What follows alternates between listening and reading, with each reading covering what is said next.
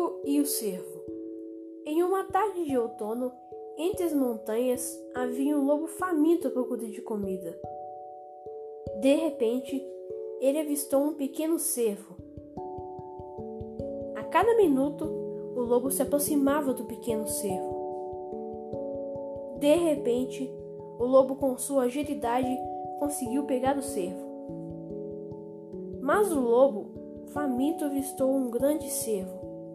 E então o lobo soltou o pequeno cervo e o lobo correu atrás do grande cervo. Mas o grande cervo conseguiu escapar de suas garras.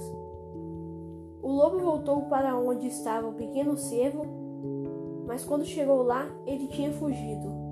Moral da história: seja feliz com o que você tem em mãos.